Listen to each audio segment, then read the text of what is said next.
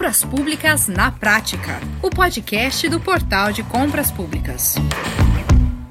Muito bem, está começando mais um Compras Públicas na Prática. Eu sou Max Gonçalves e hoje eu te convido a acompanhar um papo sobre as mudanças que foram introduzidas pela nova lei de licitações, a 14.133, em relação às aquisições de obras de engenharia, inclusive as obras comuns de engenharia. Pois é, Quais as diferenças, as vantagens e implicações das licitações de obras simples e das obras complexas? Quais as exigências para se encaixar em cada um desses formatos? Como o TCU está recepcionando essas mudanças? Pois é, nós vamos também saber que soluções o Portal de Compras Públicas oferece para quem necessita fazer essas aquisições com base na nova lei. Pois é, então vamos lá, quem nos traz esclarecimentos e a sua visão privilegiada sobre esse assunto que interessa tanto tanta gente, não é? É o auditor federal de controle externo, dirigente do TCU há mais de 10 anos, ex-secretário de controle externo do Sistema Financeiro Nacional do TCU e ex-secretário de combate à corrupção daquela corte, doutor Rafael Jardim Cavalcante. Pois é, aqui ao meu lado, você já sabe, está o CEO do Portal de Compras Públicas, Leonardo Ladeira. Leonardo, Programa de luxo esse de hoje, hein? Nós temos um grande nome aqui para nos trazer conhecimento substancial e importante sobre obras de engenharia, não é? Não é só um grande nome, não, Max. É o nome para a gente tratar desse assunto. O doutor Rafael Jardim, é uma honra poder debater esse assunto aqui com o senhor hoje. E cá entre nós, Max, e nossa audiência, essa é a pessoa que mais trata desse assunto hoje em dia. É literalmente a pessoa que a gente precisa ouvir e a pessoa que a nossa audiência precisa entender, que entende desse assunto como ninguém. Muito bem, professora Rafael, muito obrigado por estar conosco aqui no Compras Públicas na Prática. Eu gostaria de começar ouvindo o senhor sobre quais seriam as grandes novidades que o senhor destaca nas licitações de obras e serviços de engenharia com a nova Lei 14133. Obrigado pelo convite. Portal Compras Públicas é sempre uma honra. Obrigado pela audiência de quem está nos assistindo. Vai ser um prazer ter esse bate-papo com vocês. Novidades são muitas, né, Max? Mas eu diria assim, se eu tiver que colocar aquilo que vai mudar a vida da licitação de quem trabalha com obras serviços de engenharia, eu destacaria primeiro que a nova lei, novíssima lei 14.133, ela apregoou a concorrência. Né? A nova lei, ela veda que a gente se utilize é, procedimentos fechados de disputa. O que é um procedimento fechado? A exemplo do que hoje na Lei 8666 eu faço no convite, na tomada de preço na concorrência, em que os uh, licitantes apresentam envelopes fechados e ganha o menor preço do envelope sem disputa lance a lance, isso é um procedimento fechado. Ela veda, inclusive para obras de serviço de engenharia, que as concorrências, quando elas forem feitas por menor preço ou maior desconto, que elas se utilizem procedimentos é, é, de disputa exclusivamente pelo modo fechado. Significa que o dia a dia novo do pessoal que trabalha com obra vai ser, a exemplo daquilo que é o pregão hoje, você ter procedimentos com disputa. Você vai ter uma concorrência aberta daquilo muito parecido com o que hoje é o pregão. Eu diria que essa é uma grande novidade na nova lei. Tem uma outra novidade que eu acho que ela vem em muito boa hora, que ela tem o potencial de acelerar a nossa licitação de obras. É o seguinte: inverteu-se fases, qualquer que seja o objeto, é, de classificação e de habilitação. Para obras antes, na 866, a gente tinha que habilitar todo aquele universo de concorrentes. Uma vez habilitados, poxa, fase de recurso, recurso hierárquico, muitas vezes o cara entra na justiça. E se Deus quiser, depois de meses eu consigo abrir pro, pro, pro, é, proposta das licitantes. Agora não.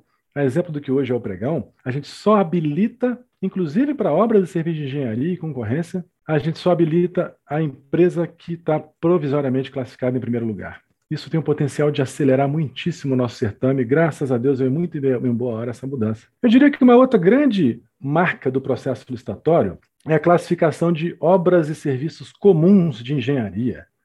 Serviço comum a gente estava habituado, mas obra comum. Para as obras e serviços comuns, eu vou precisar somente de 10 dias úteis entre a publicação do edital e a abertura das propostas para realizar então os lances, 10 dias úteis. Somente obras e serviços especiais é que carecem de um prazo maior, 25 dias úteis. Então, para essas obras e serviços comuns, mais uma vez, isso vai viabilizar, vai viabilizar um procedimento muito, muito mais eficiente, muito mais célere.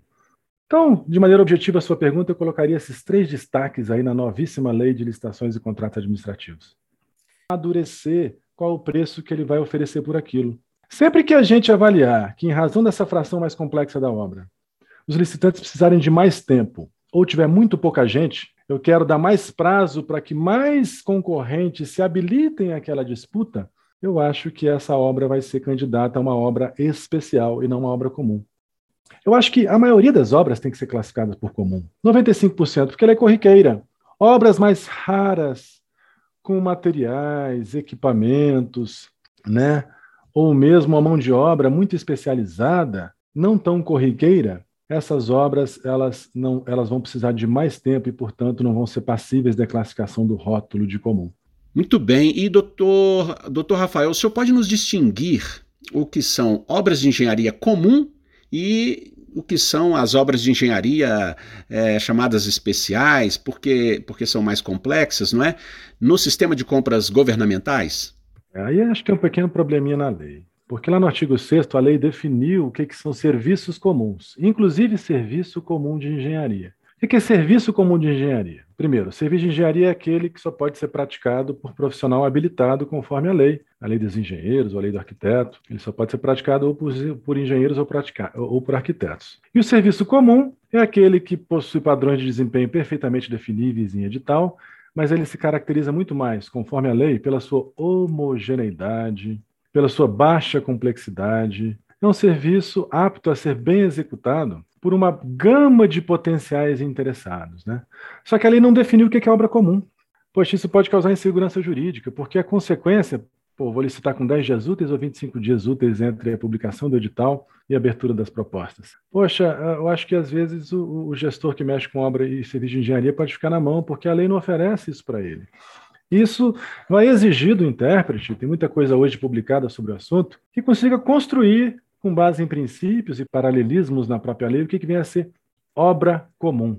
Bom, eu diria assim, ó, que algumas características daquilo que é comum podem ser aplicadas também à obra.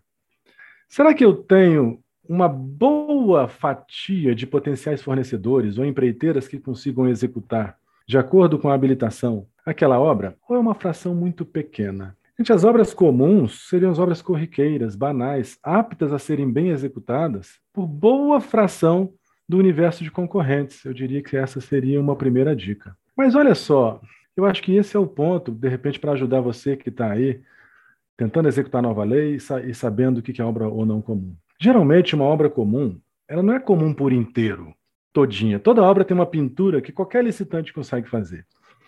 Geralmente tem uma fração da obra que é mais complexa, ela é mais rara, menos homogênea. E por conta dessa fração eu peço atestado. É ou não é? Não é assim? Para aquela parcela mais difícil e materialmente relevante, eu peço atestados para comprovar que se o licitante souber fazer aquela fração mais complexa, ele consegue fazer o todo. Então eu poderia dizer assim para facilitar a sua vida. Para essa fração mais complexa, para a qual eu pedi atestados, eu vou avaliar o universo de licitantes potencialmente habilitados ou que tenham condições de fornecer comprovantes que já fizeram algo semelhante. Mas se isso for muito raro, heterogêneo complexo, vai ter pouca gente.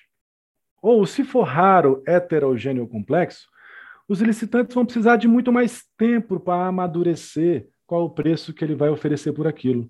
Sempre que a gente avaliar que, em razão dessa fração mais complexa da obra, os licitantes precisarem de mais tempo ou tiver muito pouca gente, eu quero dar mais prazo para que mais concorrentes se habilitem àquela disputa, eu acho que essa obra vai ser candidata a uma obra especial e não uma obra comum. Eu acho que a maioria das obras tem que ser classificada por comum. 95%, porque ela é corriqueira. Obras mais raras, com materiais, equipamentos, né? ou mesmo a mão de obra muito especializada, não tão corriqueira, essas obras elas não elas vão precisar de mais tempo e, portanto, não vão ser passíveis da classificação do rótulo de comum. Muito bem. E, e, doutor Rafael, a partir do que o senhor está dizendo, seria correto concluir que a licitação e as exigências para cada um desses tipos de obras de engenharia, elas são distintas? E, e se sim, né, quais são as principais diferenças que o senhor pode destacar, hein? A lei não diz exatamente isso, né? Ela fala, como qualquer outro objeto, que a gente tem que garantir um licitante apto a bem executar o objeto. O que é uma licitação? Qualquer uma. É um procedimento que ele exige que a administração, ou ele espera que a administração consiga maior vantagem. O que é maior vantagem? É uma boa proposta, menor preço, maior desconto, melhor técnico, técnica e preço, oferecido por alguém apto a executar o objeto. Que tenham condições jurídicas, econômico-financeiras, técnicas, para garantir que o, o, o, objeto vai ser feito e, caso ele não seja bem feito, que ele consiga garantir o retorno econômico advindo daqueles vícios. Né? Isso vale, inclusive, para obra é, de engenharia. Mas é claro que para obras comuns, essas exigências técnicas que eu faço em habilitação, elas acudem maior socorro de um número maior de licitantes. Porque aquilo é comum, corriqueiro, os caras fazem isso todo dia. Por que, que eu preciso de 25 dias úteis de prazo, portanto, para conferir prazo para esses caras me, me, oferecerem uma boa proposta? Ele faz isso todo dia. Já as obras especiais, elas também exigem habilitação, como qualquer outra obra, como qualquer outro serviço ou mesmo fornecimento. Mas a diferença é que, pela sua raridade, complexidade, não banalidade, ela não é feita todo dia, você precisa que o licitante medite, analise, pesquise, vá atrás de potenciais parceiros, isso é, é, gera tempo. Esse tempo ele se reflete no maior lapso temporal para que ele ofereça a proposta. Além disso, por que, eu quero mais tempo para alguém oferecer proposta? Um dos motivos é porque eu quero mais licitantes. Por quê? Porque aquele objeto, pela sua natureza, geralmente menos licitantes vão acudir ao certame. E eu dou mais tempo justamente para correr atrás do princípio fundamental, que é a obtenção da maior vantagem. Então não é que obra comum e obra especial têm exigências diferentes em termos de habilitação.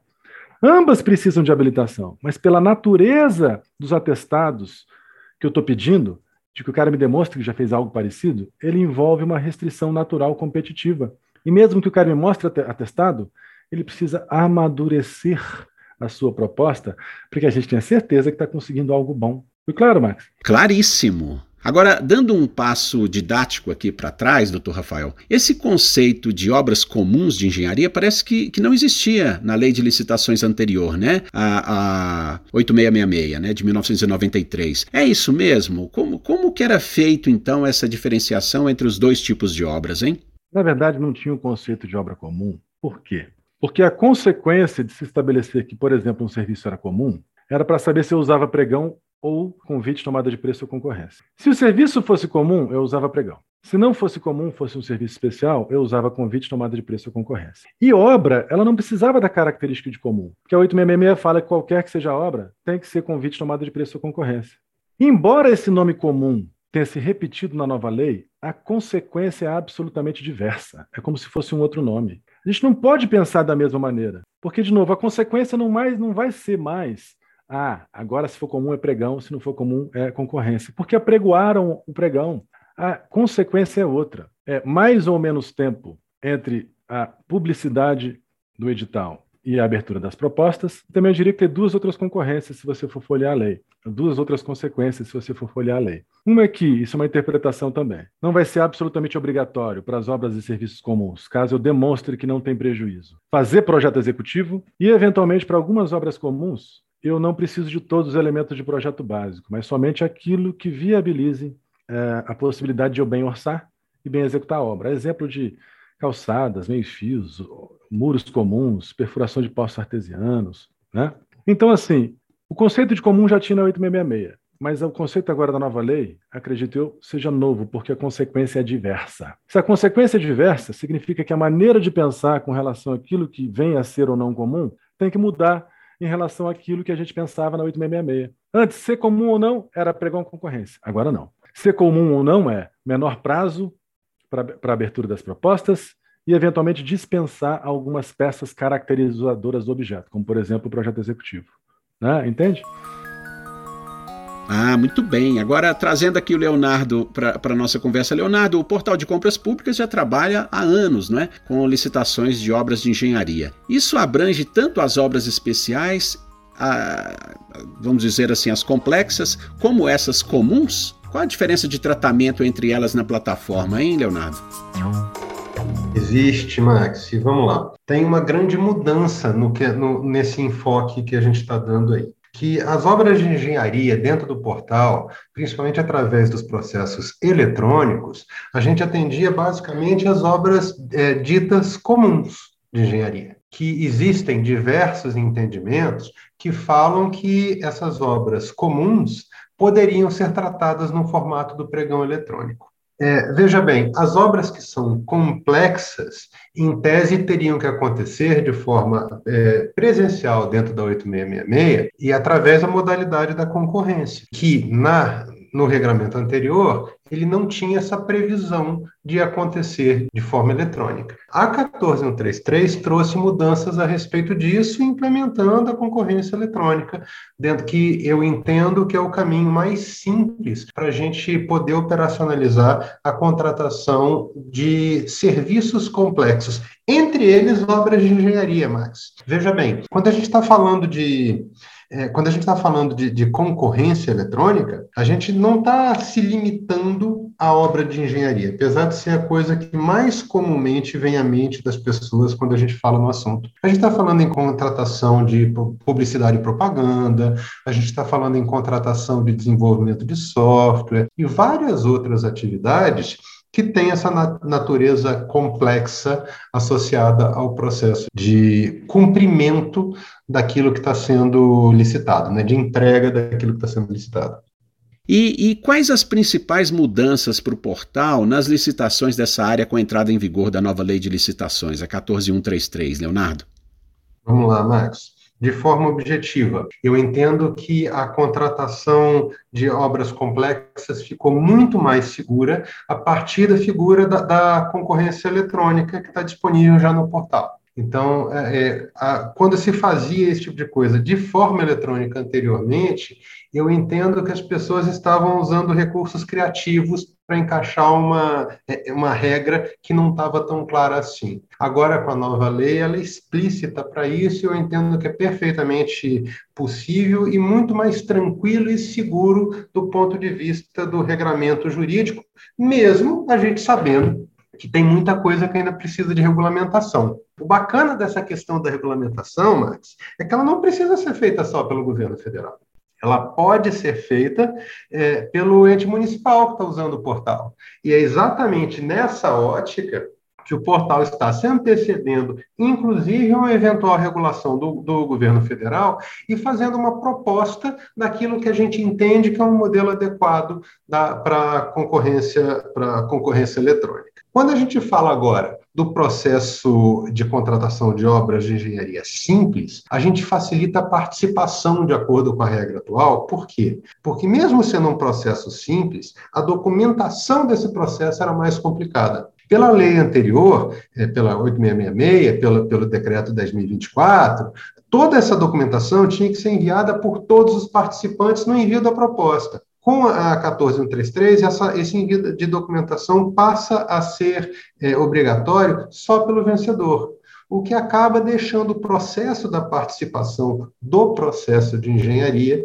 mais simples para todo mundo. Perfeito, Leonardo. Agora, doutor Rafael, o senhor tem alertado em artigos, palestras, né, que a nova lei de licitações, a 14.133, adotou esse conceito inédito para as obras comuns de engenharia, é, autorizando licitar essas obras sem um projeto básico completo de engenharia e ainda permitindo um prazo inferior para a apresentação das propostas e lances, não é? Quais as implicações legais disso, hein, doutor Rafael? É, pode haver insegurança jurídica, por exemplo? Olha só, realmente pode ter sim insegurança jurídica, porque os textos a que se referem essa, vamos dizer, incompletude do projeto básico ou não necessidade de um projeto executivo, eles não foram absolutamente claros. Então, se você que está nos ouvindo quiser abrir a lei, lá no artigo 46, parágrafo 1 tem escrito assim, ó, é vedada a realização de obras e serviços de engenharia sem projeto executivo. Isso já era uma menção lá no artigo 7 da Lei 8666, como também na Lei das Estatais.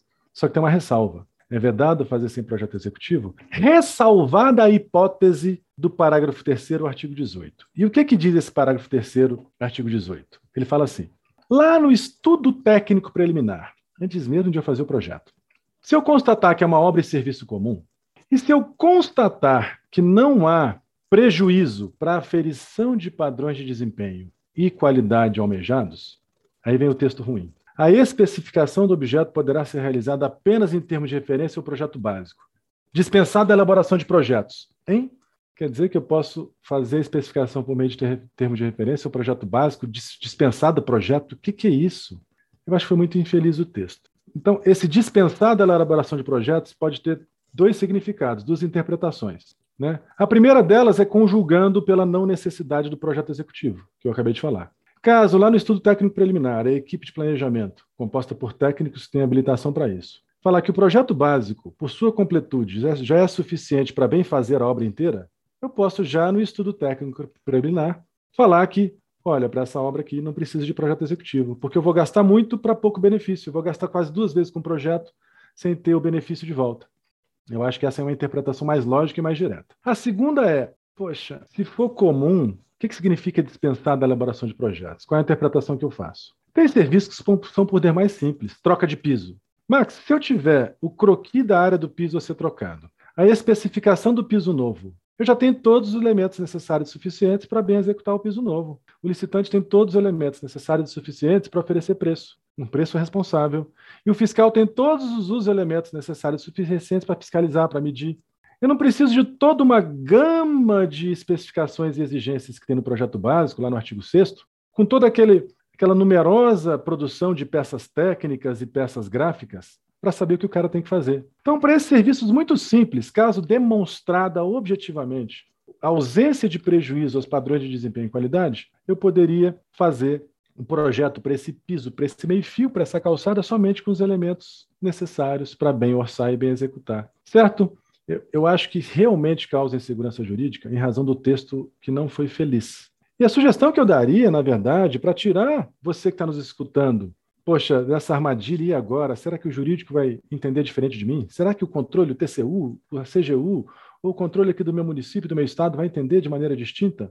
Seria de todo bacana que houvesse uma regulamentação para isso, sabe? Seja em nível federal, ou no estado, ou municipal, que se interpretasse com alguma segurança, né, com a segurança suficiente para dar respaldo, para dar tranquilidade em quem quer que classifique que é uma obra comum, ou mais, dê a consequência dessa obra comum numa interpretação sadia, livre de maiores desentendimentos. Né?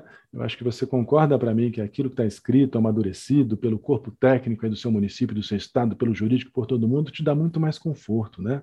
Pois é, e há também o problema de, de parte de uma, de uma mesma obra de engenharia ser do tipo comum e outras partes mais do tipo especial, complexa, não é? É, pode haver vários subtemas numa mesma licitação, doutor Rafael? E como resolver uma questão como essa, hein? Na verdade, é, eu não diria subtemas, né? Eu acho que a gente pode partir da consequência para daí partir de uma definição daquilo que viria ou não ser um subtema. Consequência. Para obras e serviços comuns, o tempo necessário para que a gente abra as propostas ele é diferente para obras comuns e obras especiais. E obras comuns, caso não haja prejuízo, elas podem ser licitadas, na minha interpretação, sem todos os elementos do projeto básico e dispensam um projeto executivo, caso não haja prejuízo. Ponto. Sabe? É, na realidade, a nova lei ela, ela colocou três grandes subtemas, né? Licitações para aquisições, licitações para serviços e licitações para obras e serviços de engenharia. Para os serviços e as obras e serviços de engenharia, seja ou não de engenharia, a regra é a mesma. Se é comum, é 10 dias de prazo. Se não for comum, 25 dias úteis. 10 dias úteis ou 25 dias úteis, né? É que a lei, ela falou o que é serviço comum e o que é serviço especial. Mas ela não definiu o que é obra comum e obra especial. Então, eles estão dentro do mesmo subtema em termos de tópicos licitatórios. Só que esse lapso, esse vácuo, essa lacuna legal, especificamente relativa a obras, ela causa um tratamento todo diferenciado. Porque as obras, como também TI, em razão da especificidade e até complexidade, os agentes, seja agente de contratação, seja um fiscal, eles têm que ter uma capacitação específica, mas também a equipe de planejamento, eles vão precisar também de igual especificidade para classificar aquilo que vem ao ser o comum ou não. Só que a lei não diz o que é. Então, novamente, eu colocaria, eu acho que a necessidade de é, haver uma regulamentação no âmbito do meu município, do meu estado, no âmbito da própria União, poxa, para tirar o gestor dessa saia justa de ele ter que classificar com alguma insegurança aquilo que vem a ser ou não comum, especificamente para a obra. Porque para serviço a lei já diz, entende? E sempre que tem insegurança, é ruim para o certame inteiro. Insegurança levando em conta os potenciais entendimentos distintos por parte do gestor, por parte do ordenador de despesa, por parte do jurídico, por parte da própria comissão de licitação, por parte do controle interno, por parte do controle externo. Isso é ruim para o processo. Eventual de desentendimento pode atrasar alguma providência necessária para o pleno atendimento ao interesse público. Então, talvez seja uma faceta, um subtipo distinto somente por conta do vácuo legal a classificar aquilo que seria uma obra comum. Certo? Doutor Rafael, como corrigir o problema um ano após a vigência da nova Lei 14.133, sancionada em abril do ano passado? A, a nova modalidade prevista na legislação, a, a, concorrência eletrônica, ela poderia ajudar nisso aí? Olha, é, certamente que os procedimentos eletrônicos eles podem ajudar em diversas facetas daquilo que eu entendo para uma boa licitação. Ela viabiliza mais concorrentes acudirem ao certame, ela dificulta eventuais acertos prévios entre os interessados que estão ali na antessala, né, onde vai acontecer a licitação. Leonardo, agora vamos lá. Na visão do portal, a concorrência eletrônica introduzida pela 14133 e, e também já oferecida pelo portal de compras públicas favorece as licitações de obras de engenharia? O que, que você pode nos dizer, hein?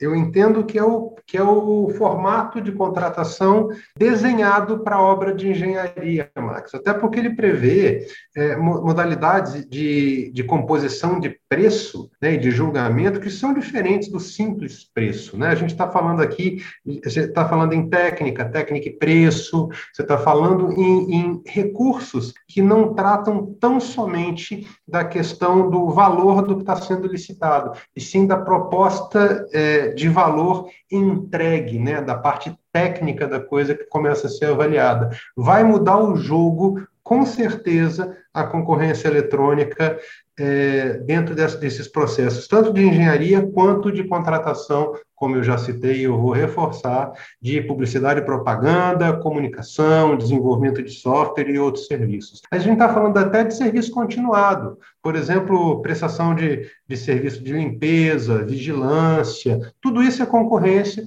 tudo isso passa a acontecer de forma eletrônica e passa a, a acontecer respeitando a eventual avaliação da técnica que está sendo entregue, não somente do preço. Perfeito, Leonardo. Agora, doutor Rafael, o senhor é auditor do Tribunal de Contas da União, TCU. É, então eu pergunto, como esse, como esse órgão de controle externo tem julgado essas questões, hein? Há um entendimento comum sobre esses pontos de que nós falamos aqui? De tudo é necessário colocar, né? Que assim, o TCU ele fala por meio dos seus acordos, dos seus meio dos seus ministros, né? A gente pode colocar a nossa opinião técnica sobre isso, mas já antecipo o seguinte: ainda hoje, tendo em vista que a lei 14.133 só vai ser obrigatória mesmo a partir do dia 1 de abril de 2023, está sendo muito rara a aplicação da nova lei para execução de obra. Ela está em algum termo muito comum para dispensa de licitação, para contratação direta, porque os limites por dispensa de valor aumentaram para 100 mil reais, né? mas em razão ainda dessa raridade, ainda não foram levados a pleno casos, situações, irregularidades, desconformidades ou mesmo inseguranças com relação à aplicação desse instituto naquilo que vem a ser obra comum. Entende? Na verdade, aquilo que o tribunal julga são os assuntos levados a ele. Levando em conta, portanto, que isso não foi quase executado pela administração pública e, portanto, não foi auditado, ainda existem entendimentos do Tribunal de Contas da União sobre essas, sobre essas referências. Aquilo tudo que eu falei são opiniões particulares, claro, de quem escreve, de quem dá aula, de quem se interessa pelo assunto e espero que faça sentido para você que está nos ouvindo. Perfeitamente.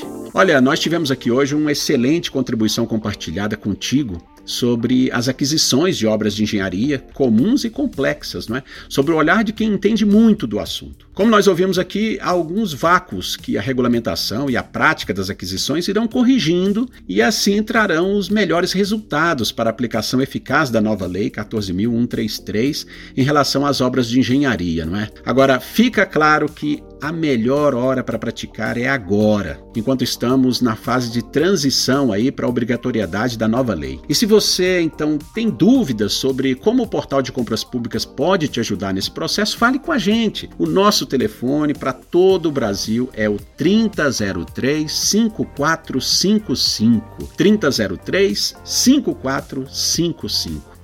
Olha, eu quero agradecer muito aqui ao auditor federal do, de controle externo, dirigente do TCU, Dr. Rafael Jardim. Muitíssimo obrigado por compartilhar tanto conhecimento conosco aqui, Dr. Rafael.